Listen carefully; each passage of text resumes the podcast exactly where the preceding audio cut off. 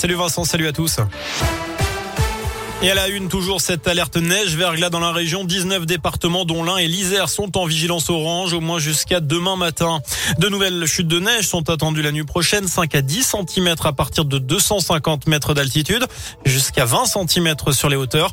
Le nord et l'ouest de l'agglomération lyonnaise devraient également être touchés. La métropole des poissons dispositif de viabilité hivernale avec des opérations de salage programmées à partir de 4 heures du matin.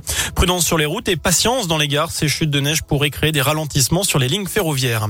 Nouvelle hausse des cas de Covid, euh, des cas de Covid qui augmentent dans les écoles, collèges et lycées de l'Académie de Lyon. Plus de 5000 enfants ont été testés positifs cette semaine. C'est 1000 de plus que la semaine précédente. Elle euh, délivrait de faux certificats de vaccination contre le Covid aux membres de sa famille. L'employé d'une pharmacie de Caluire a été démasqué par sa responsable. En faisant le décompte des doses administrées, elle s'est rendu compte que ça ne correspondait pas au nombre de doses facturées. L'employé suspecté âgé de 28 ans a reconnu les faits durant sa garde à vue. Elle sera convoquée en novembre devant le tribunal. Ses proches seront également jugés. Dans le reste de l'actu, une nouveauté dans les tribunaux. En ce 1er avril, les procès peuvent désormais être filmés en France. Audience de divorce, de surendettement, en correctionnel. Ces images auront un but pédagogique. Le gouvernement espère ainsi restaurer la confiance des Français envers la justice. À l'étranger, les pourparlers ont repris en visio aujourd'hui entre les négociateurs russes et ukrainiens.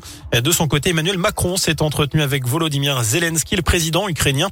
Il a apporté son soutien au maire de Melitopol qu'il a reçu à l'Elysée. Sa ville est bombardée et occupée par les Russes. Pardon.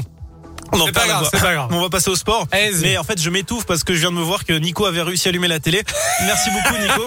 euh, la Coupe du Monde, les adversaires des Bleus à la Coupe du Monde au Qatar, euh, on commence à les connaître. En tout cas, on en connaît. Très joli décor. Le Danemark sera l'un des adversaires de l'équipe de France qui se trouve dans le groupe D. Un choc également pour cette phase de poule, notamment Argentine-Mexique. Le tirage complet en direct, c'est sur radioscoop.com. Merci beaucoup, Sébastien.